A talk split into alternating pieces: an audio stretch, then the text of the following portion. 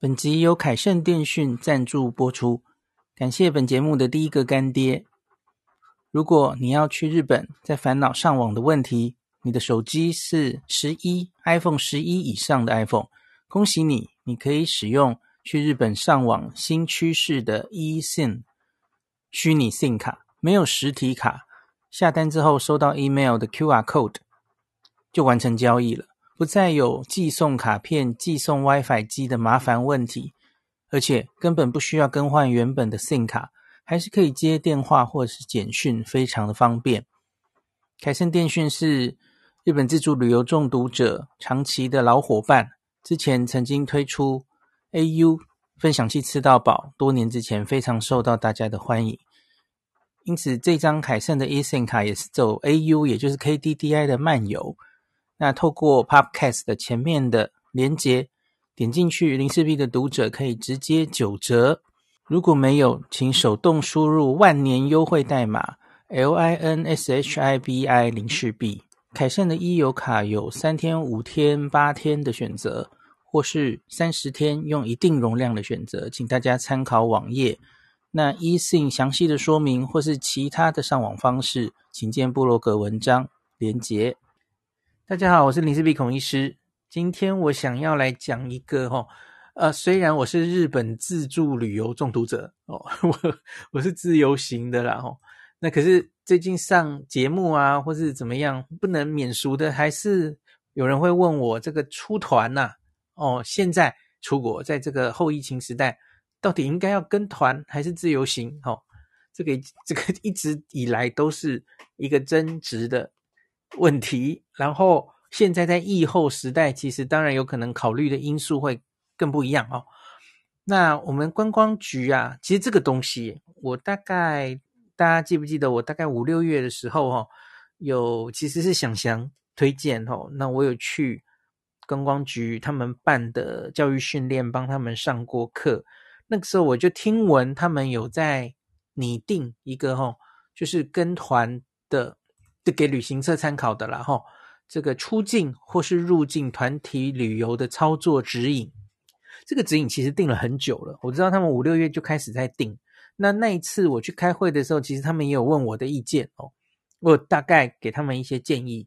那我现在看到这个已经正式公布了哈，随着这个国门要开了哦，那所以当然旅游业也等很久了哈。那可是这个指引哈。一出来，其实就引起轩然大波。他 其实拖了很久，然后他在九月三十号公布的时候，哈，一公布，马上让引起大家很大的反弹，然后结果他就下午马上修正了，哈。我不知道大家有没有注意到这个新闻，哈，因为他公布说，这个我们，我觉得大家台湾的大家当当然比较关心，可能是出境嘛，哈。我等下都大概讲一下好了，哈。出境团体，就比方说我要跟团去日本，那他规定说旅客都要打满三剂，都要打满三剂哦哦，然后马马上就被被批的体无完肤这样子哦，然后结果最后就马上受不了压力，下午马上改了。我我觉得其实这个蛮夸张的，因为假如你其实是可以妥协的，可以改的哦。你其实可以一开始公布就直接就公布是 final，就就直接不要这样规定啊？你觉得这个其实是可以拿掉的话，你马上下午就转弯了。那那到底你为什么要一开始要这样定？哦，好，所以他原本推出的版本是希望这个出国的国人都要打满三剂疫苗。哦，我当然完全能理解。这这个其实好像是我五五六月开会的时候，我大概跟他们讲过哈，因为你最担心的当然就是你的团员不是在日本染疫而已。我们现在其实不是非常怕确诊，你比较怕的是确诊之后重症怎么办？那个其实才是麻烦的嘛哈。所以我跟他们说，假如你们真的，因为那时候我们其实五六月讨论的时候就觉得怎么讨论都都很困难。因为你反正就是一起跟团哦，那这个确诊的人到底还可不可以继续走行程哦？那他脱团的话，他怎么办？我们要不要安排他的食宿哦？难道他全部自费吗？哦，什么的，这有很多很多问题啦。那疫调怎么办什么的哦？然后那个时候其实就，我就说，假如大家一开始觉得这件事这么麻烦，其其实有几种做法嘛，吼。那你一开始做这些跟团的时候，你就筛选一下嘛，吼，因为这个病当然就是年轻人或是打过疫苗的人，吼，相对年轻的人比较不会有这个问题，吼，所以你其实就让这些人先开始试验性的嘛，吼，可以跟团出去，哦。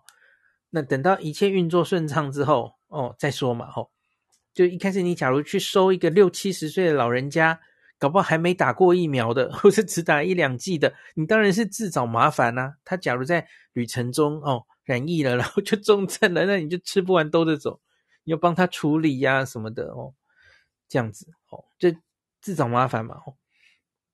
那所以以他们的立场，当然会希望这些跟团的人。尽量减少在旅游中重症的风险，那很自然的，希望大家都打过三剂，是很自然的、合理的要求哈。可是问题是，现在就变成了，呃，执行上，哎，就是大家一出来，马上被被大家轰回去哦，不能这样做哦。其实不打疫苗的人还是怎么样的哦？那我来看一下，当那个时候到底他们是怎么规定的哈？因为因为他们马上灰头土脸的把这个。呵呵，修正，好、哦，九月三十号下午，哦，这样子的，哈、哦，他说标题是这样写的：团体旅游出境指引修正，不检核旅客疫苗施打情形，哦，他说观光局今天先以新闻稿提供这个操作指引，哦，随即接获部分业业者反映啊，办体办理出境团体。如果还要先检核这个旅客疫苗施打情形，应该有执行上不便之处。呃，是执行上不便吗？执行应该很方便，只是你可能就少了很多人去旅游吧。哦，我不知道哦。然后经过与中央流行疫情指挥中心讨论后，决定将正式发函的版本删除。请旅行社检视、删除、检视这个是否施打追加剂，就是三剂了哈，以便这个立业者执行。哦，反正他就就说回来了哈，就不规定了哦。就指挥中心说 OK，删掉没关系。我就想你，那你何必呢？这个既然可以那么快删掉，那你干嘛要多这一条哦？可是我个人觉得医学上多这一条是合理的哦。好，再来，旅行业办理入出境团体旅游操作指引，是今年上半年为重启跨境旅游就开始研拟的哦，并多次跟指挥中心跟业者讨论，从同时亦随着防疫措施的调整，对，也要滚动式商讨。那当然嘛，吼，防疫的这个规定是一直在变。观光局强调，团体旅游操作指引除有防疫的考量，希望借指引。来提高旅行业跟旅客参团之旅游健康平安，减少相关风险之外，也希望符合实务操作的便利性。考量目前国内疫苗施打率已经有一定的比例，针对指引公布后业者的建议，经向指挥中心呈报并获同意之后，观光局将正式函发。的指引中删除旅旅行业要检核那个旅客疫苗施打情形的规定。那观光局表示，此项调整获得旅行业者高度肯定，且相关规范系适用于十月十三日之出入境团体旅游。好啦，反正就这样。那他的理由是说，这个是执行有不便之处。我个人觉得真的很奇怪呢，哦，因为怎么讲呢？执行哪有什么不便？小黄卡传过来啊，确定有打三剂就结束啦。呃，我觉得不管就就如同我今天在有话好说说的哦，现在其实不是国家怎么规定的问题，你自己要知道自己的风险。你现在假如好，我们全家人要去跟团去日本玩。你老妈妈哦，七十五岁的老妈妈，到现在只打过一剂疫苗，甚至没有打疫苗哦。我跟大家讲过了，台湾七十五岁以上老人家到现在还有接近两成的人一剂疫苗都没有打。你要带这样的老妈妈去日本玩，一剂疫苗都没有打，你会安心吗？你敢带她去玩吗？这不是国家要规定你怎么做的问题了。你你现在要为自己的健康、为家人的健康负责。你现在要跟团，然后你就是坚持不打疫苗，然后到日本重症了。不是全部都是旅行社的责任，现在不是全部都是国家的责任。当这个已经不是大流行的处理方式，吼，这个病就是流感化了，处理也流感化了的时候，每个人要为自己的健康负责。早就已经从今年三五月那个时候开始，早就已经是自主防疫了。吼，我我那时候就有 po 过一篇，我跟大家说，从现在开始一定会一直滚动式调整的哦。你看我们这个 这个呃都动了多少嘛？哦，什么要不要疫调啊？密切接触者啊，隔离几天，这都会一直变。从现在开始也是会一直放宽的。可是重点就是你要很清楚的了解自己跟家人的风险是什么哦。现在虽然说这个规定把三剂疫苗拿掉了，嗯，也许对于一个二三十岁的人，他打不打三剂，我觉得根本不重要，没有错。可是我刚说的七十五岁以上老妈只打一剂的疫苗，她自己要跟她的婆婆妈妈们一起去日本参团，你放心吗？好，你就算好啦，那那不打疫苗好，那那你要完全知道，你万一在日本重症之后，你可能付出的代价哦，你要买好保险哦，然后。真的要就医的话，怎么样？吼，可不可以处理等等的吼，都要完全清楚哈。那一路在日本的时候，你可能不能跟别人一样哦，这么潇洒的哈。我连口罩也不想戴了哦，酒精干洗手也不用哦。就就跟我，我七八月在日本四十天，可是我是一个有重症风险的人，所以我是。你跟大家分享过了嘛？吼，防疫五招，吼，我是跟在台湾一样，其实防疫都是很认真的，吼，很老生常谈的那些防疫方式嘛，吼，就不赘述了，吼。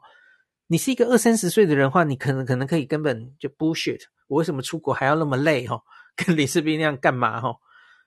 对，当然可以，可是我觉得其实就是风险管理，吼。你假如跟我一样是有重症风险因子的人，那染疫过的人。染疫过了，你还可以得第二次啊！哦，那你假如跟我一样是重症风险因子高的人，那我觉得你还是可以不得就不得哦。那我们不会怕染疫这件事，可是你会怕它发生在旅游的时候，哦，对吧？大家同意吗？麻烦嘛，哦，我难得假期出去玩，然后结果 结果中了新冠，然后很痛苦了两三天哦，甚至更久哦。其实也玩的不尽兴，对吧？吼，对，我觉得其实就是后疫情时代去旅游，的确要准备的跟疫情相关的东西可能要多一点哦。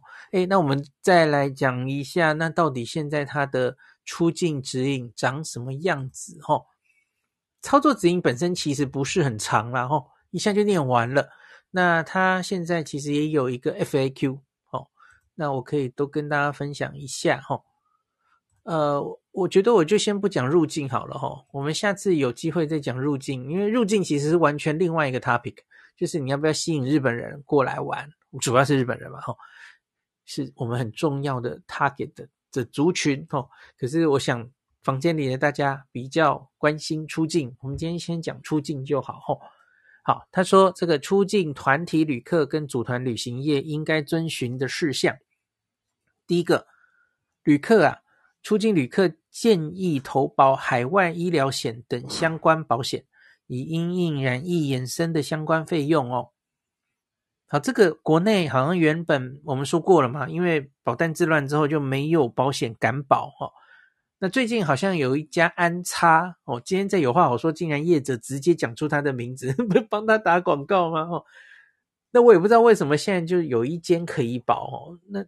假如有一间可以保，那个平保协会没有没有意见吗？因为大大家假如就只有这间可以保，那会出事吧？大家记不记得那个时候，全部的这个防疫险都没有包括国外的时候，只剩下有一间可以保，然后结果他就被关清了。他觉得那个会金管会觉得这样会出事，然后让他也关切一下，他就没有卖了嘛。哦，那现在有一家愿意卖，我不知道为什么哦，独家生意。好，这个我已经跟大家解释过了嘛。吼，即使台湾的保险公司没有保，吼，日本也是有一些可以保的，吼。那这个指引就是。建议你要投保了哈，那这个没有用强制性哈。那我觉得真的就是看你自己的风险，这个大家要自己为自己负责，自己知道风险管理哈。那第二个，组团旅行业有什么样的规定呢？哈，第一个，旅行业办理出境团体的旅游业务，应该要依规定投保旅行业责任保险。亦应该通过行前说明或是提供书面资料，向旅客清楚地说明当地国家入境的规定，并告知投保海外医疗险等相关保险，并应告知，对不起，应该哦，这都没有强制力的啦，吼，只是建议哈。那第二个，旅行业者应该要协助境外确诊或是受隔离的旅客哦。遵守旅行当地国家的防疫措施，倘无法配合当地国家及返返国的防疫措施，请勿报名参团哦。这个今天那个李李奇岳前辈有说，现在正在拟一个切结书啊，就是类似这样自我负责的意思，然后就是本次参加这个旅行团，然后假如在国外染疫呀、有可能有什么风险，对不对？会衍生一些。费用哦，你可能要留在国外，呃，这个隔离哦，或是治疗的这些多出来的费用哦，呃，然后可能也会把医疗保险写进去吧，吼，就是万一这样子，那个就是自我负责哦，有这样的切结书了，哦，旅行社可能只能。他当然不能帮你负责多少，他可能帮你联络哦，怎么样哦？可是有部分的衍生费用是你自己要负担的哦。那行程可能受到改变哦。原本七天回来哦，你在第五天的时候确诊，在外面可能要 隔离七天，你会延后行程等等的哦。好，他是意思是这样。那第三点，接待出境旅客的旅行业应该要遵守交通部观光局订定的相关措施及国内。防疫规范之外，并为其员工执行防疫讲习或是教教育训练，落实相关措施，并指派已经受相关防疫训练的领队人员引导旅客。这就跟我有关了，就是这个礼拜一二吗？就忽然他们就传给我说，现在要帮导游们上课哦。就是呵 呵执行防疫讲习，所以我就是讲师哦。我我下礼拜要去台北三场，台中一场，高雄一场这样子。呵 呵听说现在好像因为导游实在太多了嘛，吼，所以大家都要上过这个课才可以去带团，吼，所以就大家就急着在找课上这样子，吼。反正我会。上其中的五场，可是所以我这几天就是在研究这个，我要怎么帮导游们上课哦，在在一个旅程中，导游到底应该注意什么？哈，负责到什么程度？哈，我觉得其实中间有一些规定根本还没有规定的很清楚的地方。哈，好，第四点，领队人员需具备追加剂疫苗施打证明。好，所以他现在就这样吧，哈，他不要求旅客了，哈。那可是领队要哈，那施打完成超过十四天，那疫苗厂牌应以世界卫生组织紧急使用清单或我国核准紧急授权使用或专案制造。然后我们疫苗也写成这样，其实就跟日本一样嘛，WHO，然后多一个我国我国 EUA 的，那就是很明显就是指高端嘛。好，这个是遵循事项。好，再来。旅游产品营运规划及行程安排，哈，那第一点，旅行社应该要协助确认行程内安排的餐饮业、旅宿业、观光游乐业、交通运输业，皆遵循旅游目的地国家防疫管制措施，妥善安排行程。这是指什么意思？假如只以日本为例，哦，就是你排的这个，比方说餐厅好了哈，那餐厅可能就要规定，假如是一间东京的餐厅哈，它要符合东京的防疫规范。那东京都有自己推出，就是餐厅应该要做哪一些防疫措施，然后都符合的话，他会在门口贴一个贴纸哈，东京都的贴纸。我看很多都道府县都这样做哈。我这次去了，不管是香川、高松、高知哈，都都有这样的他们发的贴纸在餐厅，就是我没有。做符合哈，比方说换气一定要多少哈，然后酒精干洗手设置啊，然后呃，所有餐厅的从业人员的健康管理哈，就就是这些东西哦，所以他排他排的所有的呃点都要确定他们有符合当地的规范哦。那这个可能很日本是这样了哈，我不知道欧美现在到底还有在在乎这件事吗？好，那第二点，旅行业者应该要先确认旅行当地国家的入境跟检疫相关规定，确认入境是否需要提供 PCR 检测阴性报告。要的话了哈，那要提醒旅客到医疗院所采检，并掌握旅客的采检结果哦。这个其实也很针对日本，对不对？其实现在也没有几个国家在要求这件事了。那所以就是。万一你出团的旅客他是没有打满日本认证三剂的哦，那那所以出团前要去做 PCR，那旅行社也要追踪这件事哦。那我在想，假如是阳性的，那这个人不就瞬间就不能出发了哈、哦？我不知道团费会不会退哈、哦？不知道，每个团也许规定不一样，我不知道哦。好，第三个旅程间防疫的措施哦，领队应该要随时注意旅客的身体状况。若有疑似新冠症状时，啊，这一段重要了哈，这可能是大家最不知道该怎么办哦。若有疑似新冠症状，应立即协助快筛或就医。他写应该啊，哈，应该的强度比较大一点哦，可是。没有百分之百一定要做吧？哦，我假如只是咳嗽咳两声，领队马上就要帮我快筛或是就医吗？需要吗？好，我们继续念好了。倘境外确诊，以当地就医为原则，且自采检日起七日内应该要暂缓搭机。哇，这个可能也是引起争议的一点哦。就是不管当地国是怎么规定的哦，现在有些地方你轻症确诊的话，他不会强制隔离啦，他可能也只就就以日本来说，日本是九月底改了规定嘛，哦，他其实不需要逐例通报了嘛，哦，那所以连通报都不通报，你觉得你会被强制隔离吗？显然应该不会，哦，那这个东西当然在每一个国家每一个时候可能规定都不一样，哦，那当然是以。当地为主哈，他的下一句是这样写哈，那个夸胡他写七日嘛，那他写依中央流行疫情指挥中心最新规定来滚动调整。我来解释一一下这句话是什么意思，因为我们现在在台湾确诊的话是七加七对吧？所以七天之后其实就可以解除隔离哈。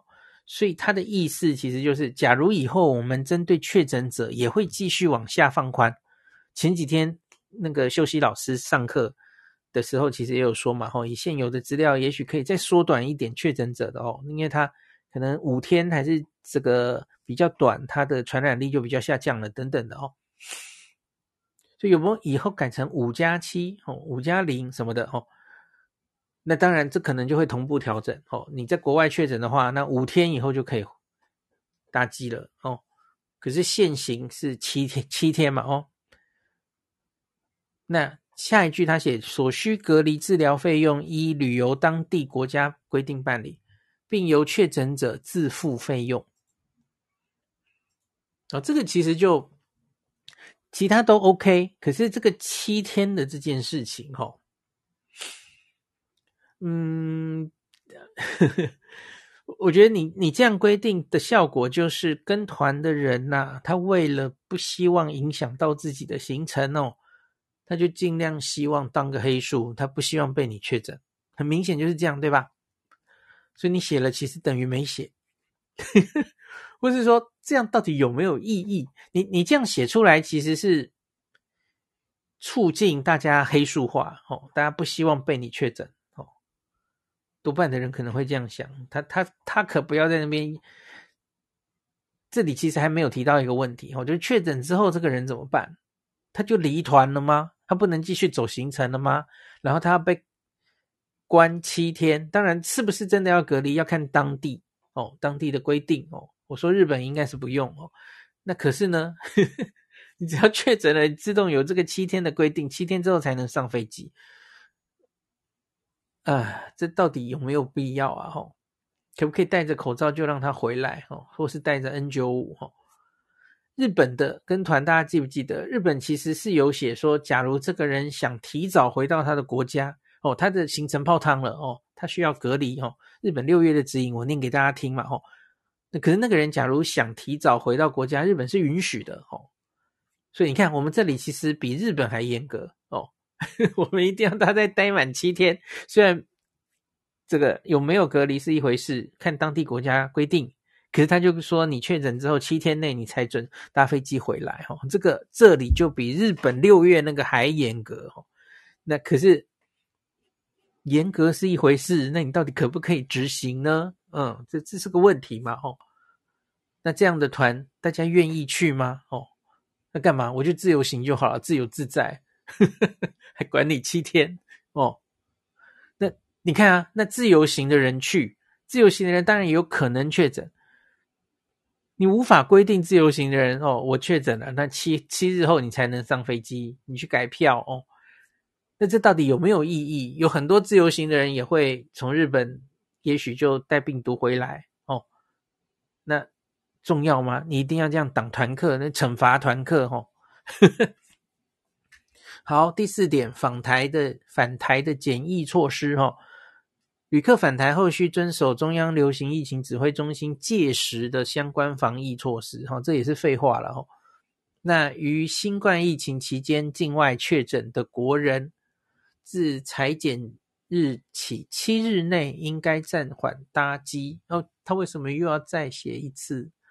他很在乎这件事哦。可是我觉得这个都是在清零。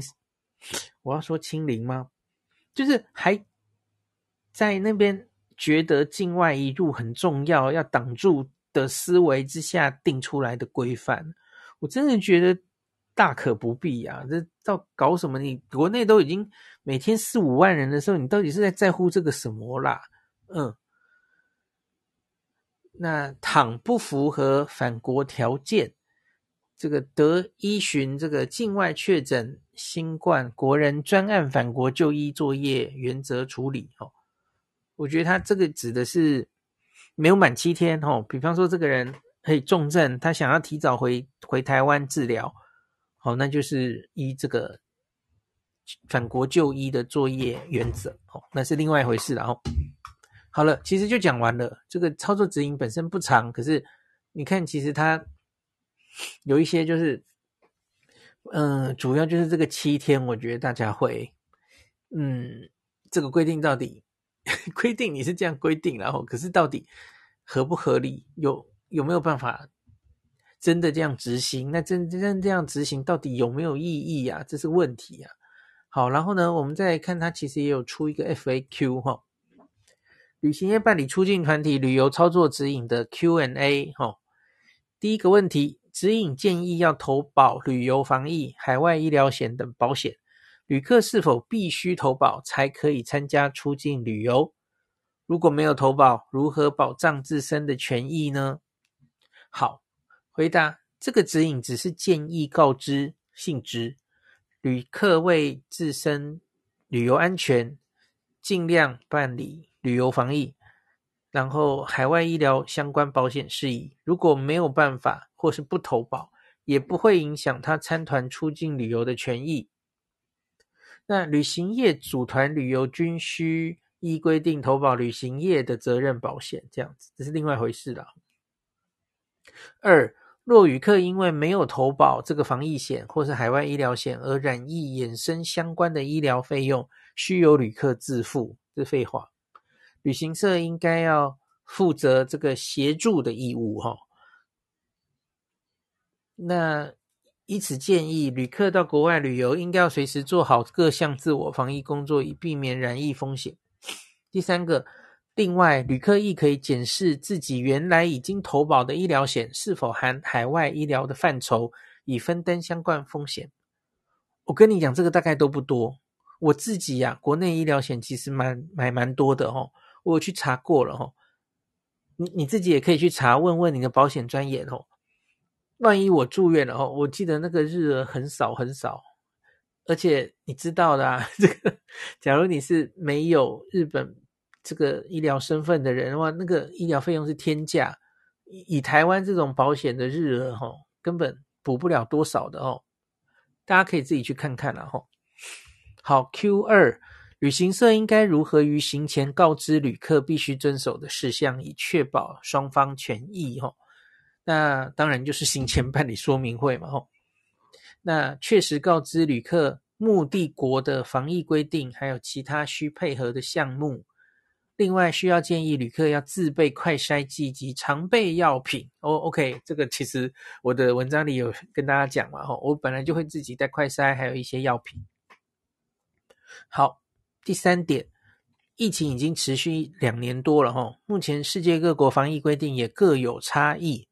旅行业欲办理国外旅游团，应该要遵守哪些防疫规定跟做法？如何取得这些资讯？哈，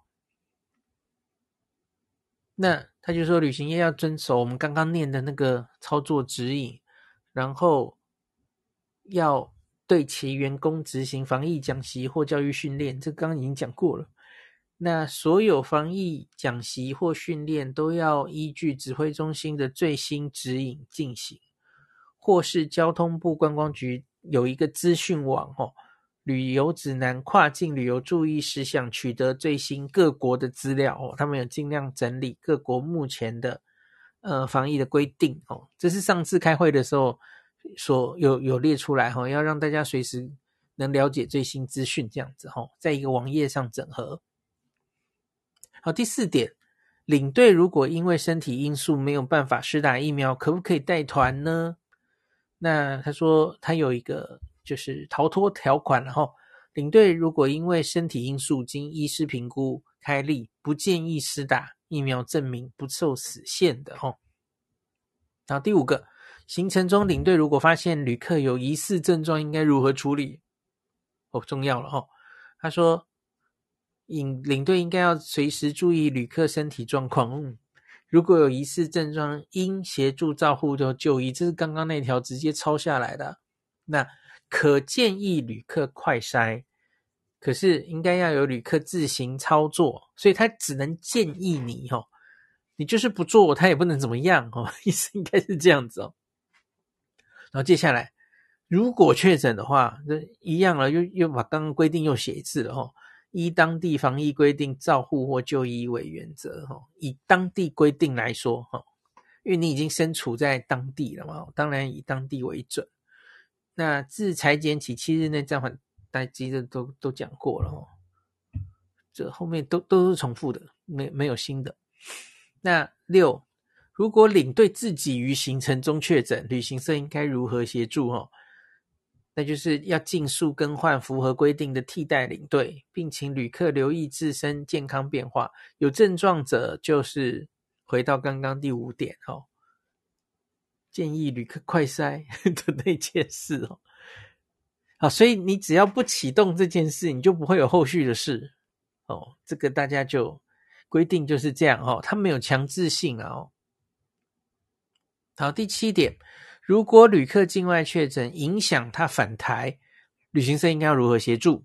哦，那旅行社应该要依国外旅游定型化契约第三十条，旅客在旅游中发生身体或财产上的事故，旅行社要尽善良管理人的注意，为必要之协助跟处理。以及应该协助旅客安排相关食宿哦。这里还少讲一个，就是他的班机假如要延后，你应该要协助帮忙他调整等等的哦。我想应该是合理的哦。可这个其实又牵涉别的东西哦，因为比方说跟团这些团票、团客的机票，它可能是根本不能改期的，它是很便宜的那种团票，大家知道吗？每一个机票其实都有它的限制哦。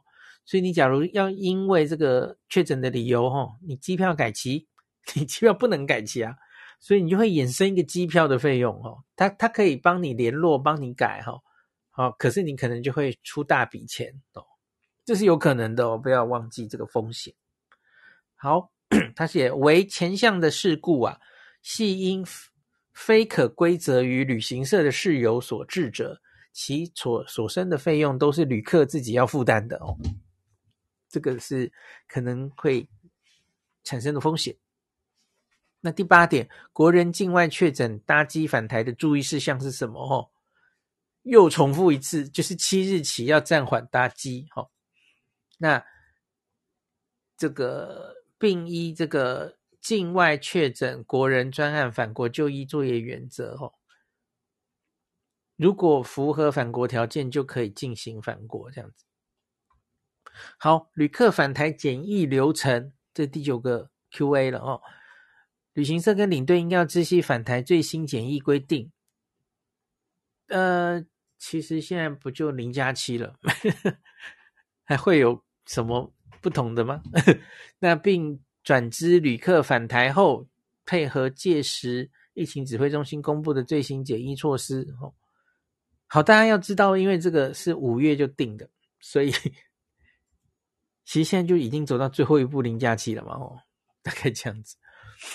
那第十点，旅行社要如何填写出境团体的旅游检核表？哦，那他说，旅行社应该要出团前要填写这个检核表，行程结束要保存他填写的内容，以利主管机关查核。我不知道他要检核哪些东西耶，现在已经没有疫苗需要检核了，对吧？哦。那是比方说，呃，以日本来说，哦，没有打那疫苗，它需要有七十二小时 PCR，是要检核这些吗？我不知道了哈。